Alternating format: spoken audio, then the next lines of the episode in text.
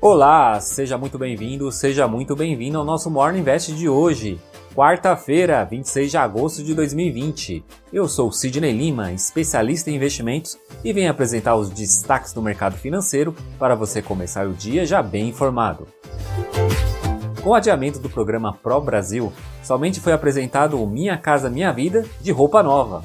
O presidente Jair Bolsonaro assinou uma MP, medida provisória, criando Casa Verde e Amarela, o restante do que seria o Big Bang só será divulgado quando o Ministério da Economia e o governo alinhar os valores dos benefícios.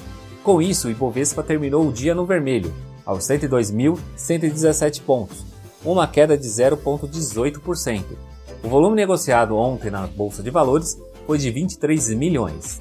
Lá fora, a SP 500 e a Nasdaq continuam firme e forte subindo, a SP 500 subiu 0,36 e a Nasdaq 0,76, enquanto a Dow Jones deu uma pequena derrapada, caindo 0,21.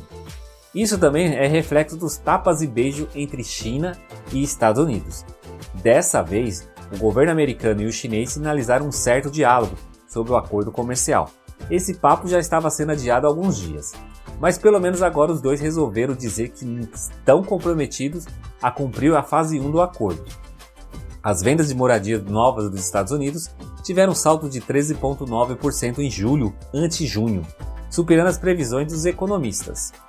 E o índice de confiança do consumidor norte-americano caiu de 91,7 pontos em julho para 84,8 pontos em agosto, segundo dados divulgados pela Conference Board.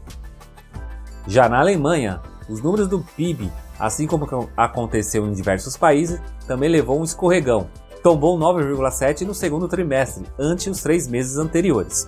Essa é a maior queda já registrada desde que começaram a medir, em 1970. A expectativa por aqui era o lançamento do programa PROS Brasil, com o anúncio do mega pacote de medidas sociais e econômicas. Mas como não houve um consenso do valor que seria o Renda Brasil, que estava mais ou menos projetado em 247 reais mensais, proposto pela equipe econômica, então o governo achou melhor adiar e espera-se que chegue a um valor acima de 300 reais até sexta-feira. E o único lançamento do dia foi a troca de roupa do Minha Casa Minha Vida, que passou agora a se chamar Casa Verde Amarela. Neste lançamento, o ministro da Economia Paulo Guedes não quis comparecer. Esse é um programa capitaneado pelo Rogério Marinho, que é ministro do Desenvolvimento Regional. E os dois estão num certo impasse sobre o furo do teto, né? Um defende, outro não, e o governo sobre esse programa habitacional assume que o Casa Verde e Amarela não é um programa novo, mas um conjunto de medidas para aprimorar o Minha Casa Minha Vida, que havia sido lançado em 2009. O público-alvo serão famílias com renda média de até 7 mil reais, com mais incentivos para quem mora na região Norte e Nordeste, inclusive com reduções de taxas de juros. A prévia da inflação divulgada pelo IBGE desacelera e fica em 0,23% em agosto, o IPCA 15, que é o Índice Nacional de Preços do Consumidor Amplo 15, acumula uma alta no ano de 0,90 e de 2,28 nos últimos 12 meses. O índice foi puxado pelo setor de transportes, que acabou subindo 0,75%. No mercado de juros futuros, o DI para janeiro de 2022 caiu 3 pontos base, fechando o dia em 2,74. DI para janeiro de 2023 recuou 2 pontos, a 3,92. IDI para janeiro 2025 perdeu 3 pontos e fechou a 5,75. O índice de fundos imobiliários IFIX ficou estável, caindo 0,10, cotada a R$ 2.777,40. A maior alta foi do fundo imobiliário RB Capital Renda, subindo 3,78, e a maior baixa foi do fundo imobiliário TRX Edifícios Corporativos, caindo 3,30. As ações que mais subiram no Ibovespa foi Lojas Renner subindo 4,29, custando 43,79, seguido de Hering, Rumo, Semig e CSN.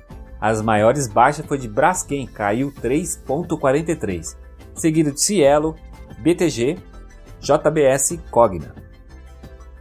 Na agenda de hoje teremos o pronunciamento do Conselho Executivo do Banco Central Europeu, e o número das importações de petróleo dos Estados Unidos.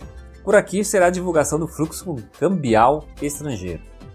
Esses foram os destaques de hoje no nosso Morning Invest. Esse conteúdo está disponível nos principais agregadores de podcast. Então já aproveita e compartilha esse conteúdo. Tenha uma excelente quarta-feira e eu te encontro amanhã aqui nesse mesmo canal. Então, até lá!